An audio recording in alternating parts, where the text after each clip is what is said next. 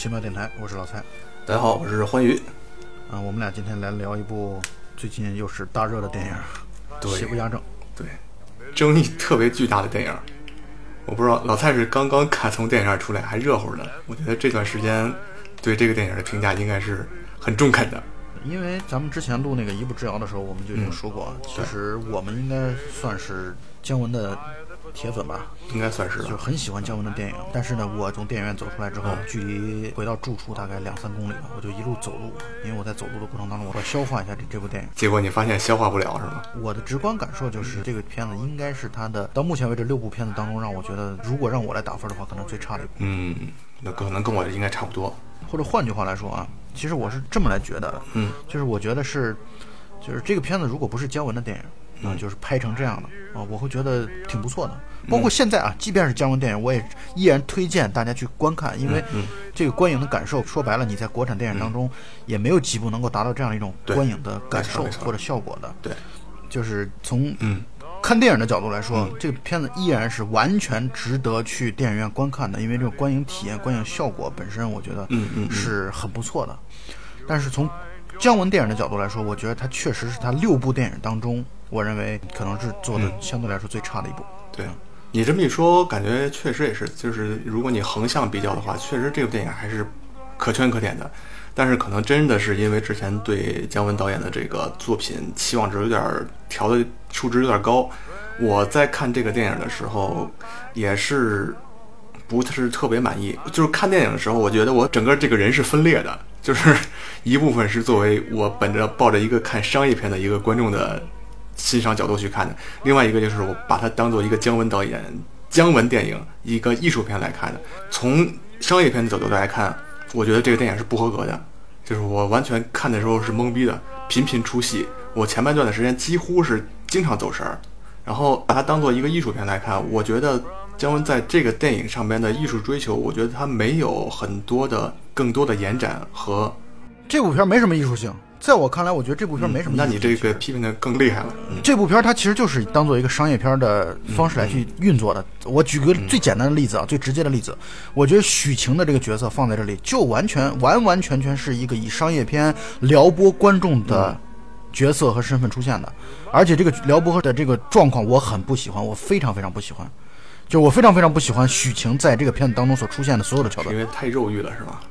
让人觉得腻。其实我这个片子啊，为什么敢于说我们是姜文的铁粉呢？是因为为了准备这部电影，在看片子之前啊，因为我之前前几天我没在国内嘛，所以没有机会在这片子刚上映的时候就立刻去观看。所以为了观看这部电影，做好录节目的准备，我在之前专门去把这部片子的原著小说先认真的读一遍。是啊，《侠隐》这部小说，我觉得《侠隐》这部小说非常的好。嗯啊，当然，这个就是呃，邪不压正跟侠隐其实已经可以说是完全两个不同的叙事模式也好，叙事方式也好，然后整个其实已经完全是两个不同的故事想得到，嗯，啊，可以说两个不同的故事了。但是呢，我是觉得在侠隐当中，对唐凤仪这个角色的描述或者描绘是很有魅力的一个女人。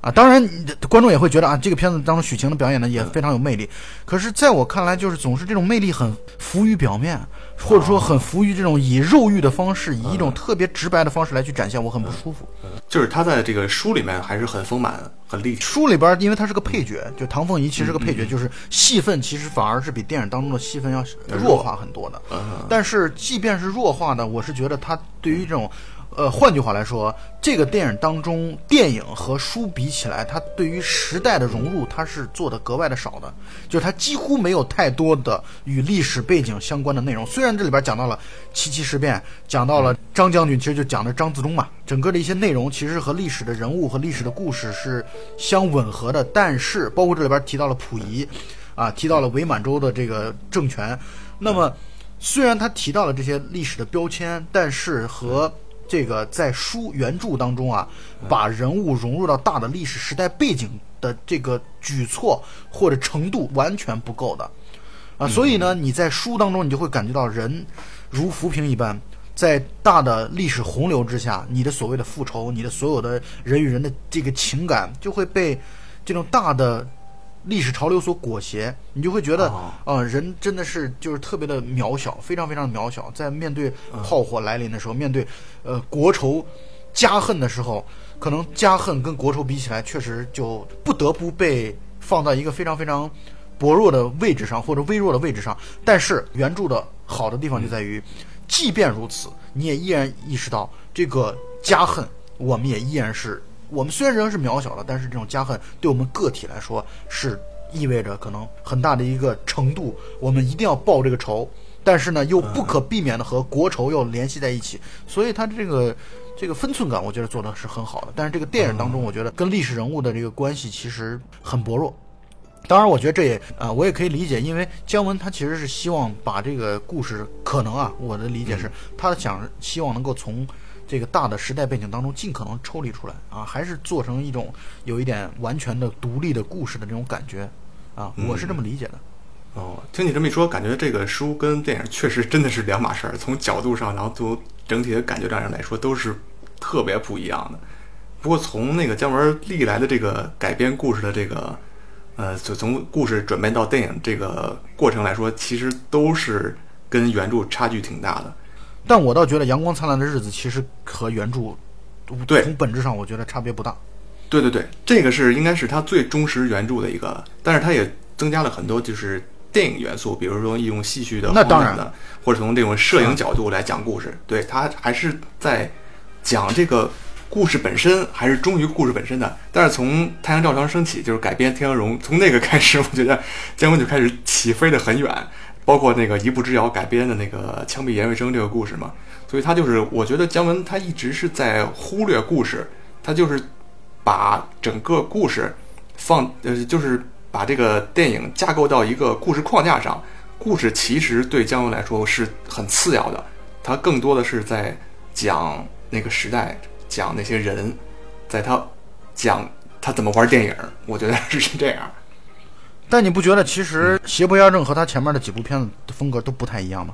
就是我反而觉得邪不压正，他是想要讲好这个故事的，只不过我是觉得他他没讲好。我其实看了一个豆瓣的短评啊，我觉得我觉得这个豆瓣短评说的很一针见血。我其实，在看电影的时候，我也是这么觉得的。我觉得这个片子它有一个很大的失败在于选角的失败啊、我对于角色当中好几个人，我都选演员我都很不满意。是的，是的，我对彭于晏尤其不太满意，除了他的身材。这个片子就是有一个说法是这么说的，说就是彭于晏的粉丝会觉得很爽啊，因为他会看到他的自己的爱豆，然后就不断的去暴露着自己美好的肉体啊，那确实是他的身体确实好看真看素质身体确实很很好，但是问题在于他的这个角色，我觉得我们一会儿会分人物来去说这件事儿啊。嗯嗯，那么，其实我们在录节目之前，我跟欢愉两个人是聊了一下的，稍微碰了一下我们的观感。欢愉一开始不满意的，但是我觉得我们在前面发表了一番观点之后，感觉我比欢愉还要不满意。我还是挺宽容的。毕竟你一向如此。好，那我们来就这个电影本身，我们来说说吧。我觉得剧情的东西，我们应该不用再多说了吧。我们最多就是一会儿有一些这个电影剧情和书的一些不同的地方，我可能会稍微说一点。但是剧情本身，我想听我们节目的呃朋友们应该都已经是看过这部电影了，我想或者是大部分都已经看过这部电影了。所以我们现在就想聊聊这里边的一些人物吧。嗯，先说彭于晏吧。我觉得我对彭于晏的最不满意的是他的这个北京话，就是啊他没有特特别让我出戏。台湾话，是的，但是他用的这前半段的时候，他一直在尽力的模仿北京腔，一直在说那些儿化音啊，这那的，说的特别胡同，但是就让人特觉得特别不舒服，频频出戏。我是觉得这个片子把彭于晏表现的太单薄了啊，或者说其实这个剧情角色啊角色来说太单薄了。这个李天然呢，就像一个小孩儿一样。你看这个片子当中花了很多的时间，尤其是让周韵所演的这个关巧红啊，嗯在不断的就像给他上课一样，就像给他洗脑一样，告诉他你要复仇啊，你别忘了你要行动啊，你不要那么胆小啊，你如果不复仇，你就要去死之类的。就不断的在通过这样的强化，就给人感觉就是他就像是一个还没长大的孩子，嗯然后呢，他在这个当中表现的本身又特别容易卖萌啊，就他在这个电影里边又特别容易表现出一种扮鬼脸啊，然后这种很萌的这种萌态。当然，这也可能是他他自己对这个角色的把握。可是我觉得这个角色不应该是这样的。不过听你这样一说，我倒是觉得他这个角色好像在这点把握上倒还挺有道理的。因为你看，从他的这个名字就叫天然，就是他是一个浑然天成的，他可能就是一个很很懵懂的一个，在整个这个历史事件中的一个角色。原著小说当中，他叫李大寒。是因为他被他的师傅相当于从襁褓当中的婴儿的状态救下来的时候，是在一个大寒天，所以叫李大寒。后来他为了躲避他的师兄朱潜龙，还有躲避这些盘查，所以他才在回国之后改名叫李天然。哦，我是觉得李天然这个角色可能就是在电影里面，就是姜文给他设置的就是这样一个角色，在这个大的时代背景下，然后他作为一个突然从海外回来的这么一个背负着国仇家恨的这么一个人。他面对着不同的人给他的引导、诱导或者诱惑，然后所以他也感觉到无所适从。可能是他想强调这么一个很茫然的一个状态吧，不知道是不是这样。首先啊，这个片子当中李天然这个角色，其实就从一开始状态和这个书是完全不一样的嘛。他从一开始就相当于是接受着任务，带着任务回来的，所以从一开始你就会知道李天然这个角色，嗯，其实就是一枚棋子。一开始是。做那个美国人的棋子啊，再往后是做这个蓝先生的棋子，就是姜文所演的这个蓝先生。然后他一直在做棋子，可是呢，我是觉得他的这个在做棋子的过程当中，我依然是认为是表演的问题，就是他把这个角色表演的太过于的。没头脑了，其实表现就这个人就是一个完全没头脑的人，就是完全是一个特别冲动的，呃，就完全是可以说有勇无谋的一个人。对，完全看不出来他身上背负着杀父之仇的这种感觉，没有这个复仇的这个感觉。就是你把这个复仇的戏让我也会觉得，我在前半段的时候，亨大夫在从城墙上被蓝先生扔下去之前啊，我觉得这个戏我也是，我就一直进不去。我是觉得从什么时候开始有点意思呢？是从。蓝先生开始把亨大夫扔下去，我就觉得，哎，这个戏有点意思了。就是这个戏就不是像我一开始觉得那么简单，那么的浮于表面。就是一开始我就觉得特别的浮于表面，而且这个谜底揭的太早了。你看一开始一上来就已经告诉大家朱潜龙是一个大坏蛋，根本嘛，那个日本人就是我们是要干他们。啊，就是从一开始就带着这样极其简单的、非常标签表面化的这样的一个任务来出现的，这个叙述的这个逻辑呢又又很混乱，所以就让我觉得这个东一榔头西一棒槌的，让我觉得这个故事我一开始始终进不去，一直到。那个亨大夫被扔下去之后，我才觉得哦，蓝先生才是这个电影当中的最核心的 boss，就或者说这个整个布局都是他来布的。可是再次凸显出来，就是蓝先生的一切尽在自己掌控，或者希望一切尽在自己掌控的这样的一个状态，才更加凸显了李天然这枚棋子实在是太过于的没有头脑了，就是完全没有在这个片子当中，我感觉没有从头到尾就没有表现出来他有一丁点有头脑的地方，有忍耐的地方没有，他就是一个愣头青。他出来之后就是来去用特别。显山露水的方式，你比如说你给女人屁股上盖印，这种东西就属于，这不傻吗？这不是就属于你相当于自己就交代了，我就是盗印的人，我就是盗刀的人，就是就好像自我招供一样，因为你又没把人杀掉，你给一个活生生的女人屁股上面盖了个印，这个事情上不就是摆明了就告诉大家，我像个傻子一样，你个二愣子，你这种感觉。所以我就觉得从头到尾，我对李天然这个角色非常不满意的地方就在于他没有从头到尾都没有表现出任何一丁点的智慧的地方。我不喜欢这样的一个角色。他在书里面是特别隐忍，他从一开始就是隐忍的，到从头到尾的为了这个报仇，他一直在隐忍，一直在等。尽管这里边描述出来他有一些年轻人的冲动，包括也有一些作为大侠的这样的一种血气方刚。我给你举个例子啊，在书当中是有这么一个桥段，是他去盗那个日本人的刀的。他是有这么一个桥段，但是他到日本人刀的原因是因为那个日本人在书当中叫山本，山本对着媒体说了这么一段话，他说我是代表日本剑道的，日本的剑道是从中国传统武术当中来的，但是日本的剑道已经青出于蓝而胜于蓝了，他说了这么一段话，然后李天然就非常气不过，他觉得我们中国他是中国的这个太行派的掌门人嘛，他觉得。我们中国难道江湖就没人了吗？所以他为了要杀一杀日本人的威风，这就能说得懂了。到了这把刀，他通过这种方式来告诉日本人，我们到底你是青出于蓝胜没胜于蓝，是我们说了算的，并且他在这个刀的过程当中啊，他一开始大概输了三分之一左右，他就把这个刀倒回来了。到输的三分之二左右的位置，他又还刀。还刀的方式是通过约在一个地方，以一种决斗的方式羞辱了日本人。所以我就觉得，你就虽然也会有冲动啊，也会有一些沉不住气的情况，但是这种沉不住气是带有一种对于我们民族的自豪感，带有一种对于我们武侠的这种侠义之心而去。呃，这可是在这个片子当中，李天然，我从头到尾就没有看出来一丁点儿侠义的这种状况，这种这种状态，我没看出来。所以我对这个角色很不满意。而且他在这个书当中啊，他所讲的当年就是去那个太行山庄。啊，杀他师傅师母的，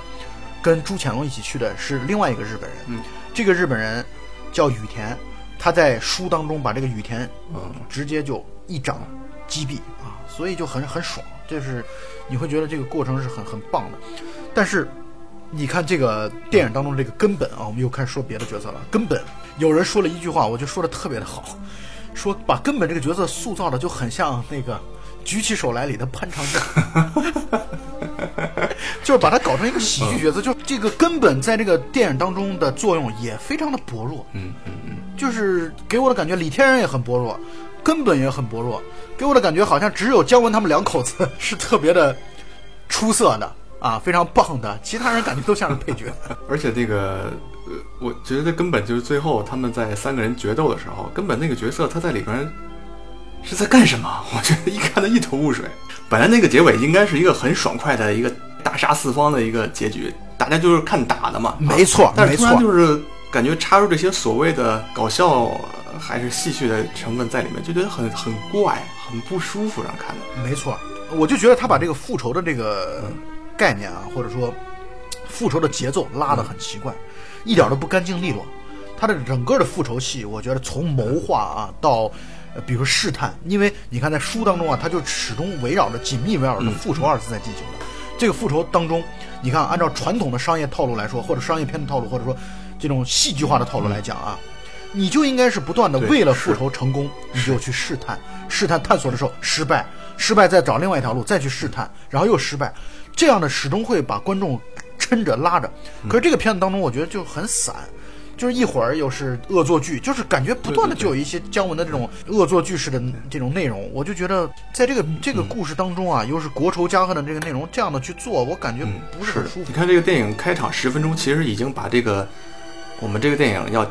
做的任务，其实已经交代的很清楚了。这个李天然师傅被杀了，他要他从美国然后学学了一身的本事，然后回国，然后假扮成医生，然后来复仇。其实我觉得这个任务目的都非常明显。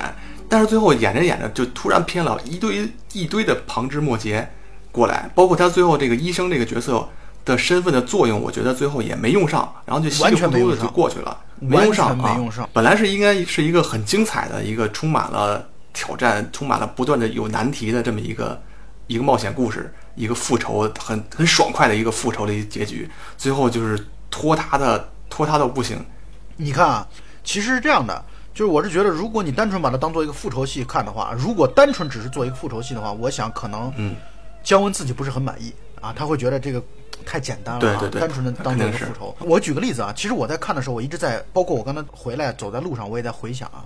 我觉得今天这个节目咱俩录非常合适，为什么呢？因为你是北京人，嗯，我在北京生活了十几年，嗯，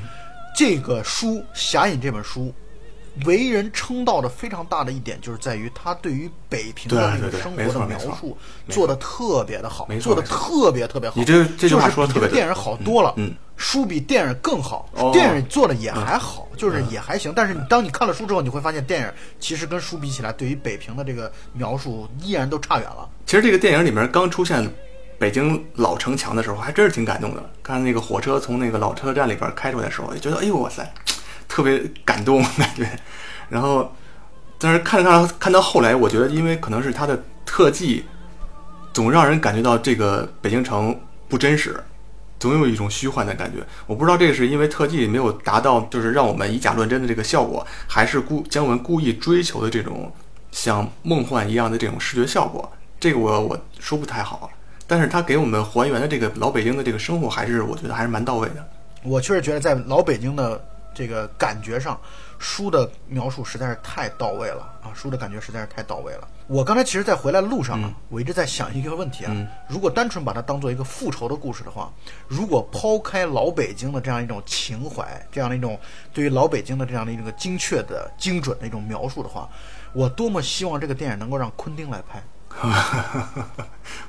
因为如果让昆汀来拍这样的一个会，如果来拍这样的一个复仇戏的话，我会觉得一定会做的特别的漂亮，特别的出色。但是这个戏啊，让姜文来拍，单纯的做一个复仇戏，我觉得他是不满足的，他是不满意的。我觉得他这个戏当中，他是想讲人的复杂性的。嗯，这个人的复杂性就在他自己所演的这个角色身上，就是蓝先生身上。嗯，蓝清风这个人啊。我觉得这个电影当中对蓝清风这个人的描述，或者他的意图的描述，是做的让我觉得比较不错的地方。嗯，当然，限于篇幅的关系，包括他的这个视角始终是跟在李天然这样的一个观众认为的男主角的身上的，所以就会导致在蓝清风的布局的问题上，可能会给观众留下的空间太小。嗯，导致观众其实没有太明白蓝清风到底要布什么样的一个局，到底要怎么来去做。其实这个故事道理，从蓝清风的角度来说，道理其实也很简单。蓝清风其实是希望，对于蓝清风来说，所有的人对他来说都是棋子，包括李天然在内，包括朱潜龙在内，所有的人要么是棋子，要么就是相当于交易的对象。他的希望是什么呢？他的希望是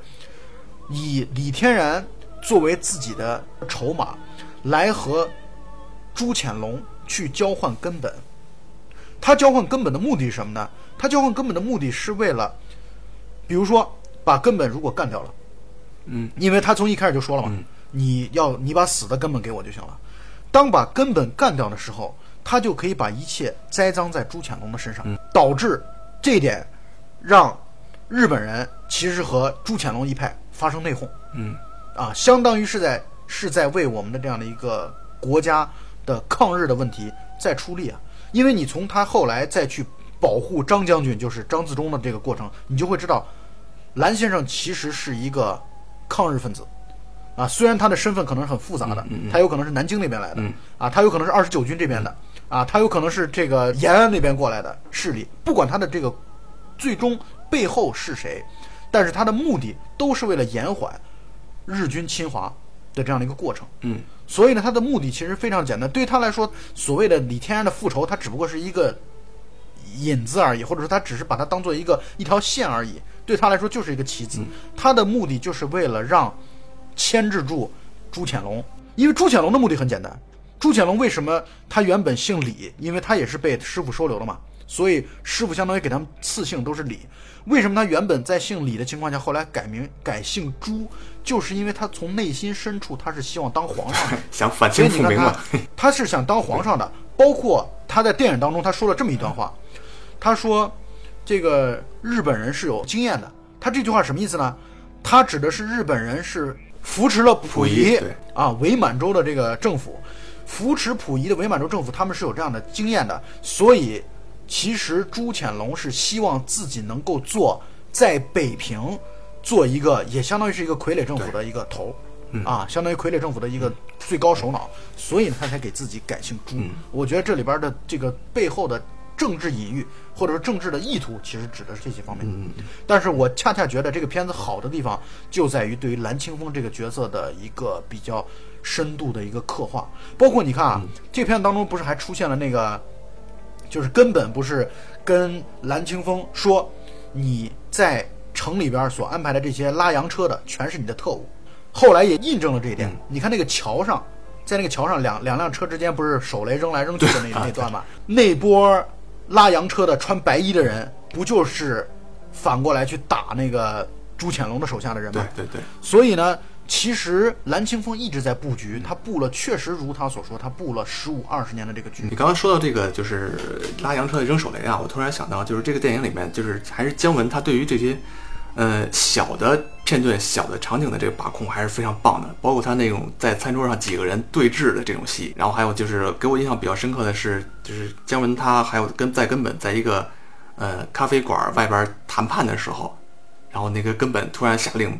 出来两个特务把那些姜文的手下给枪枪决了，我觉得那场戏还是很精彩的。包括他们在那个六国饭店里边那那些戏，我觉得都非常棒。对他的小段落戏都让人看得很舒服。对对对啊，都挺棒的。我一直是这么认为。包括他，虽然他这部片子啊，故事片讲砸了。咱们上一期和 L 博士在聊的时候，不是也在说嘛？相当于我们这次的这个预言，相当于失败了。我们都认为他拍一部任性的，要回归一部 好好来赚钱的，好好来去做商业片的这样。但是他这个片子其实做的。从口碑上来说，票房上应该都算是比较。票房还可以他连不，他连一次日冠都没有拿，这对姜文来说，我觉得是不能接受的。就是他从上映到现在，一次日冠军、日票房冠军都没有拿过。啊，这个事情对他来说，其实就可以认为是失败的。然后又集结了这么多的这个大腕儿啊在里边儿，然后又加上姜文电影加持，你做成这样，其实从商业的角度来说，从他的这个角色上来讲，其实应该算是比较失败的。口碑更不用说，现在豆瓣评分七点一分。对，从最早的八点三降到七点一了，已经不到一个星期的时间。当然，这个评分我觉得在后期还会，应该还会有一有一些反弹。我觉得真不一定，真不一定。我告诉你啊，这这个片子真很难讲啊，甚至我都觉得这个片子到最后的分数可能就徘徊在七分上下。我觉得姜文电影有一个特质啊，就是让你觉得我操，你很难说它不好，也很难说它好，就让人不敢评价，你知道吗？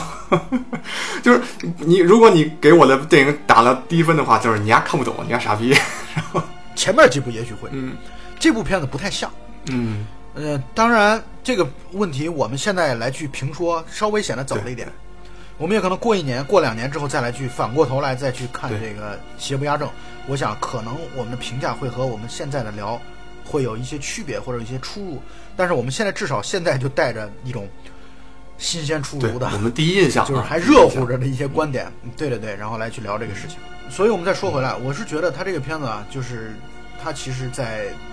做商业片的这个问题上啊，或者说在他的这个我们所预测的他在这部片子当中应该好好讲故事这个问题上，我觉得做的不是很出色，啊，做的不是很出色。但是呢，我还是刚才那个观点啊，就是他这个角色很多的设置是有问题的，嗯嗯啊，而且他这个节奏是有问题的。我这个书当中啊，没有那么快的去接出来，这这一共四十章，大概前五章都没有讲出来李天然回国到底来干嘛，哦，就一直在做非常非常非常非常细碎的铺垫。这个细碎的铺垫又很抓人，然后呢又感觉平湖之下暗藏惊雷这种感觉，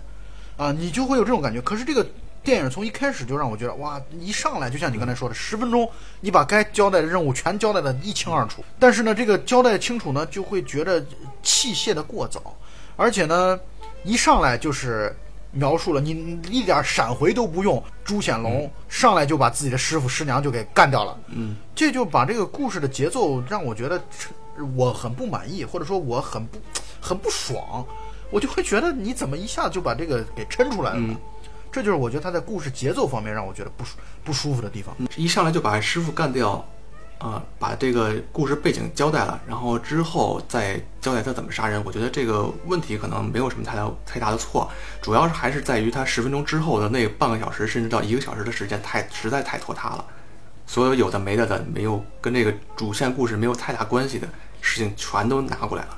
就是感觉不太对劲儿了。呃，我觉得可能更重要的一个问题是。包括我们之前所说的彭于晏的这个角色，然后他们都感觉很不在状态，没有进戏。还有我很反感的是那个彭于晏的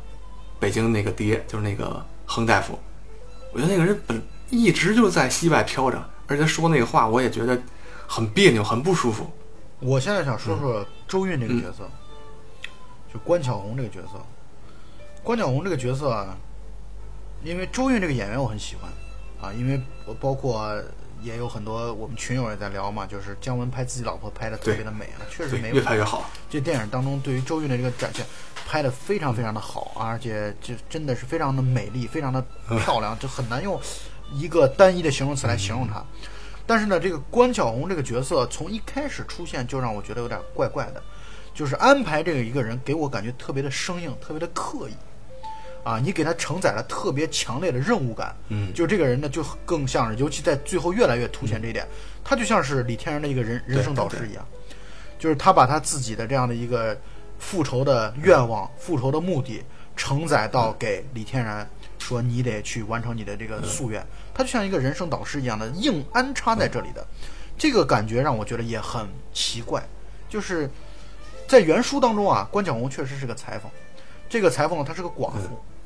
然后呢，他确实就是一个老实本分做衣服的，非常非常守本分的一个妇道人家，代表了中国传统的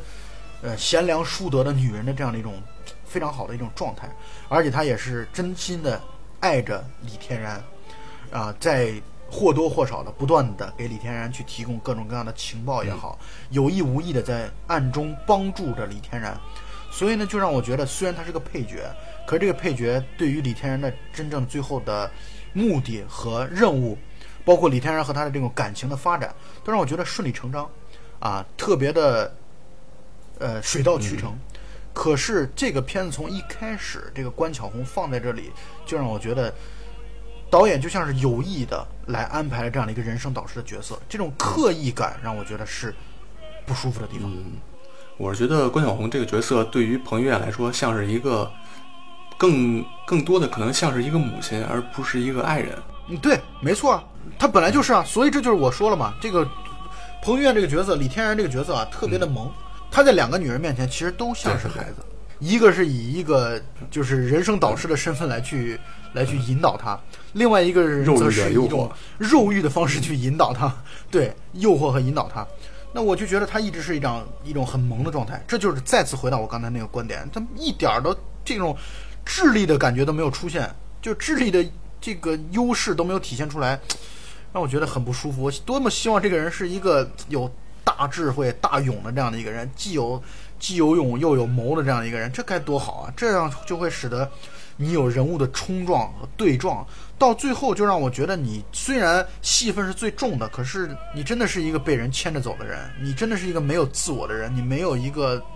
自我的目的和目标，你甚至连在复仇的这个问题上都犹犹豫豫的，都胆胆怯怯的，都要让别人来引导着你来去做。尽管这种迷茫我们都能接受，你包括书当中也讲了这点，就是他在某些时刻的时候他会迷茫，他会想，那我我为什么要复仇？我我的这个复仇和国家的大事比起来，那到底重不重要？我复仇完了能干些什么？这些东西，我觉得在这个片子当中什么都没有交代。这就是让我觉得对这个复仇的故事非常不满意的地方。所以我还是刚才那个观点，就是关晓红这个角色，当然后半段我会觉得可能也可能是由于周韵这个演员实在是太过于有魅力了，所以让我会觉得关晓红，我我们作为观众很喜欢。但是呢，从一开始的安插，我现在细想起来，我会觉得我是不满意的，我会觉得是有缺失的。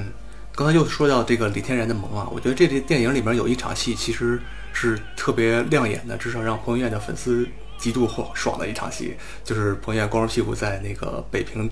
房顶上裸奔的那场戏。我觉得这可能是那场戏确实不错，我觉得这可能是姜文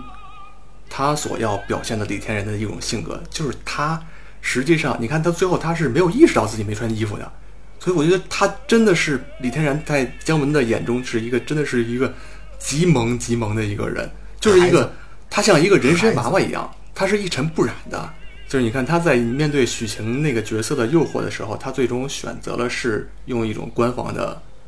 呃一个一个方式解决的，然后包括在他屁股上盖戳的时候，他都没有想到有欲跟肉欲有关的这些问题。我觉得他真的是一个很干净、很干净的人，可能这是姜文想在这个电影里面表达的一种情感，就是一个一尘不染的一个天然的灵魂，在这种大的历史背景下，他被人左右、被人安排、被人当做棋子，面对各种诱惑，有不同的人告诉他你应该怎么样、怎么样、怎么样做，包括这个人也可以当你爸爸，那个人也可以当你爸爸，他的命运应该何去何从？他最后是不是应该掌握自己的命运？我觉得是不是姜文在想说这样一层意思？也可能啊，也可能，但是我就会觉得这样的安排就会使得，还是我刚才那个观点，使得复仇这条线实在是太弱化了。嗯就是你的这个复仇让观众，因为你因为你其实这个片子啊，抻着观众的就是这个复仇这场戏，对吧？或者说就是复仇的这个整个的情节，然后包括你看他最后花了那么大量的篇幅，又是去点火，又是去搏斗啊，整个的这样的一个部分都是为了整个的复仇，包括你最后让。刚才你不是也问了那么一个问题吗？就是为什么要让根本最后在那个地方出现？因为为什么要让根本出现？就因为这就是为了还了嗯李天然的愿，李天然的愿望就是希望一网打尽，把他们两个绑在一起，一起收拾了。这其实就是这样的一个目的。对他既然把复仇这个概念如此大篇幅的来去展现，但是和他的前面这个完全像一个，就是李天然这个角色啊，就像你刚才描述的，嗯他就像是一个石头缝蹦出来的人一样，他就像是一个孙悟空一样，他就像是一个像是一个毛猴子一样，他不食人间烟火，他其实完全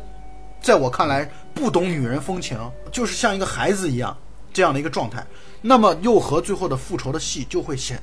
产生剧烈的矛盾与冲突。但是说到这儿，我又想有一个细节，我不知道你有没有注意啊？或者其实你肯定注意到了，就是这个片子看到后来啊，我是多么希望他其实探讨这样的一个深刻的话题，就是到底师傅是谁杀的？没，对对对，我刚要说这个问题。虽然我们其实到最后其实是知道，师傅还是朱潜龙杀的，因为他问了朱潜龙一个问题嘛，他说如果师傅答应把太行山庄卖给你，然后让你种鸦片，你是不是就不杀师傅了？他不是问了这么一个问题吗？然后朱潜龙是说的是，那我可能就不杀了。对，他是这么说的吧？本来是埋了一个很深的问题，结果这么简单就解决了，这是让我很到那儿就拆解了，就让我觉得，因为他前面一直在不停的强调这件事儿，不停的在强调。你比如说，强调了这里边其实强调了就是历史到底是谁来诉说的，或者说一个真实的历史到底是胜利者诉说的，还是说到底是有真实的情况所谓的？因为你看啊，他给他的这个朱潜龙给师傅立雕塑塑像，然后又把李天然塑造成一个狗的形象，然后让千人万人来去唾骂，其实就相当于他战胜了他在历史的制高点上，在他们这个小的历史的制高点上，他是站在制高点上的，对，站在制高点上，所以他是拥有话语权的，他会不断的来强化一个概念，就是师傅、师母、师妹都是李天然杀的。李天然呢，从我们的故事代入者的角度来说，他又会不断的强调我是来复仇的，师傅师母是我的师兄朱潜龙杀的。但是这个好玩的地方就在于，他不断的强调这件事情之后，就会让观众到最后产生这样的一个疑惑，这样的一个疑问：哎，会不会有这么一丝的可能性？其实李天然才是坏人，对，没错，其实李天然才是来去混淆是非的人。结果这么一个有有趣的假设，哪怕是有趣的一丁点儿的一个方向，都会在最后问的那个问题当中把它消解掉。我觉得很不爽。钟铁龙一句话就解决了，这包袱抖得太不响了。如果我们假设是一种可能啊，就是李天然真的是把他的师傅全家灭门了，那么整个的剧情就是一个天大的反转。那么最大的反派就是这个蓝先生了，还有那些呃美国爸爸，就等于他们利用了这个李天然来反对一个正义的当局。这当然这是另外一码事了，但是真的就像你说的这个就很好的一个梗，我觉得糟蹋了，挺可惜。没错，对我是觉得你在最后那个问题当中，你把这个相当于通过朱显龙的这样的一个表态，就把这个问题到底是谁杀的给坐实了。这个事情不应该坐实，嗯他应该一直虚，你从头虚到尾，到最后你其实就算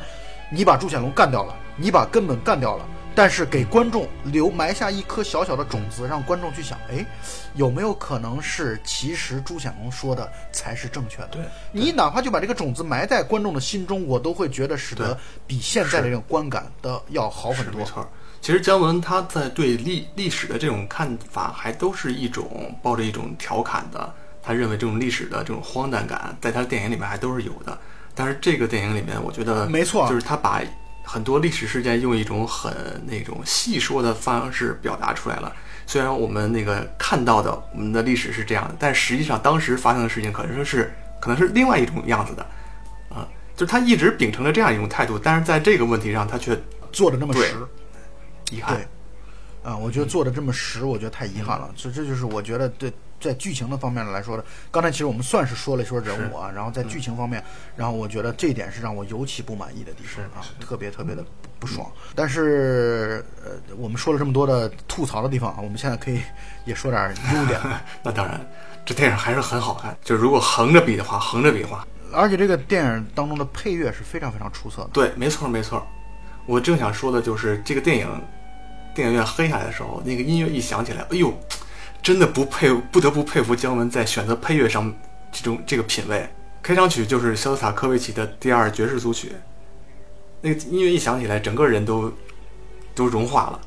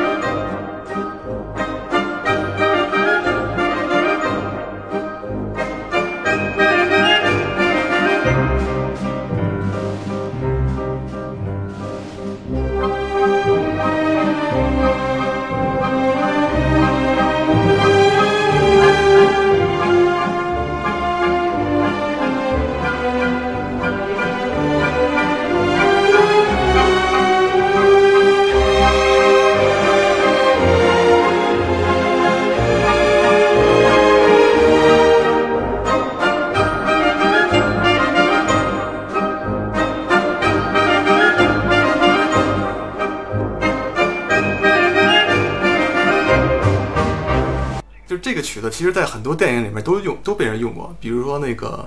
呃库布里克在大开眼界的时候，他们在中间跳舞的时候用的就是这段音乐，开场的时候就是这段音乐，包括那个蝙蝠侠大战超人里边，神奇女侠出场的时候也用的这个音乐。当时这个神奇女侠在这个音乐的背景下对蝙蝠侠说了一句 fuck，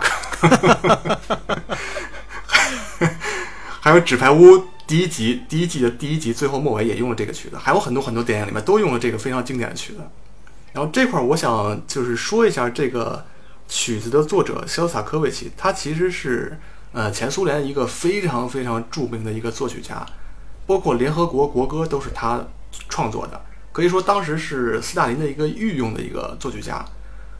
他生前也曾经给几十个电影做过这种配乐，在欧美都。可以说是极负盛名的这么一个牛逼的人，然后但是就是因为他就是发表了一部让斯大林非常不爽的音乐剧，结果就成了整个苏联人民的公敌了。当时那个音乐剧我记得好像叫什么什么什么县的麦克白夫人，然后斯大林当时看完那个没看完第一幕就愤然离场，说这个音乐简直就是不是音乐是混乱，说那个态度特别不健康，呃内容特别不健康，完全不符合苏维埃音乐的标准，所以。这部音乐剧后来就很快就被禁演了，导致当时苏联的很多音乐团体对肖斯塔科维奇也敬而远之，不敢接他的作品。所以肖斯塔科维奇在后面很长一段时间里边过得都其实挺担惊受怕的。最后他不得不妥协的就是给斯大林专门给他写了一些投其所好，写了一些这种正义的、革命的、充满正能量的曲子，这样得到官方认可以后，才勉勉强强挽回一点好感。最后，直到是斯大林死了以后，他的创作才慢慢的恢复活力。所以，就是整个人，他这个人大半大半个人生其实都是过得惴惴不安的。后来他就是写自传的时候，他说他是自己是一个就是一生都在等待枪决的人，就还是很悲情的一个人。对，所以我才觉得我们一贯的观点就是，我觉得专制是可耻的啊！我觉得我们永远是要反对专制，反对法西斯。我觉得对，没错，就是艺术家在这么专制，就是这个专制摧残他一生。但是我想说，就是他。在这么严苛的审查制度的夹缝中，他还能保持这么顽强的创作，创作出了就是流传后世的这么多经典，包括我们在现在的电影里，电影里面还能不断的听到他的作品，真的是太不容易了。所以你看，今天我们这节目聊了这么多，其实老蔡是想给我们安利一本书，是吧？对，刚才我们也提到了嘛，就是张北海所写的这个《侠隐》，我一开始觉得这，我还以为啊，我原以为是那种。不太入流的武侠小说一样，特别没意思的。但是这个书读完之后，我觉得很好，很好看。而且尤其呢，这个这个书啊，我觉得我读起来，包括欢迎你如果读的话，应该会感觉特别的好。因为这里边对于老北京的这描述啊，包括对于北京人的这种平民老百姓的生活的这种描述，我觉得特别的舒服。就是我读完书之后，我最大的感受就是，我很想找一个茶馆啊，消磨一下午的时间啊，泡上一壶香片儿，然后然后来去好好的品品茶，然后。看看书什么的这样的一个状态，这个书当中所提到的好多，包括你看里边谈到了这个东来顺儿啊，吃涮羊肉，嗯，然后便衣坊，然后吃烤鸭，烤鸭啊，然后提到了一些地名，包括他的讲到了真正的四九城，其实就是特别小的地方吧。你像广安门是城外啊，广安门就是连接城外的地方，没错。然后西直门也是城外，然后。包括你看这个电影当中也出现了朝阳门嘛，啊，这其实都是进城的地方，完全都是进城的地方。对，他在这个书当中是有这么一个角色的，呃，这个李天然啊，他是有个师叔的，他这个师叔在整个的书当中、故事当中，其实起到了很大的作用，是他去掌臂日本人羽田的时候的一个重要的一个帮手，啊，这是他师叔。他的师叔呢，他们是在圆明园的废墟那边去相见的，所以他讲到了清华园，讲到了燕京大学，啊，讲到了西北望。对，我觉得这些地名看到之后就会觉得特别的亲切，所以我觉得如果是北京人的话，读《侠隐》这本书应该会特别特别的爽吧？我觉得，而且再多提供一个信息就是，其实电影当中这个蓝先生是以。张北海自己父亲的形象作为原型的。张北海的父亲是当年的一个高官，啊，就是还是很有背景，很有，所以他在书当中也描述了这个有钱人的生活的一种面貌。这北京的有钱人有有几进的四合院，然后有当时的福特汽车，有老妈子，有管家这样的一种有钱人的生活状态，还有普通人的这样的一个生活状态。然后他对老北京的那些吃食，就是吃的东西描述的特别的到位，什么糖葫芦啊、肘子卷饼啊什么的，这个就是看完之后真的是一种非常享受的感觉。我们这大半夜的录这节目，我觉得现在都录馋了，我觉得。对，哇塞！然后我是觉得我们毕竟是刚看完没多久，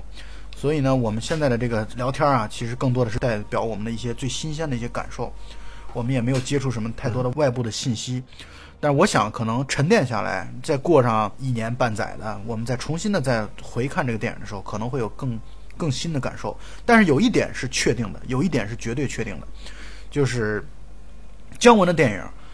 都值得反复观看，包括这部电影。我我完全这上一期我就已经提到这个观点了。他的电影值得反复的去咀嚼，反复的观看。我觉得在每一次观看的时候，都可能会有一些新的感悟和认识。所以呢，我们今天聊了这么多，也就算是一个初步的一个观感啊。希望有机会我们再重新看，然后重新来聊这个电影。那么本期节目就到此结束，大家再见。好嘞，拜拜。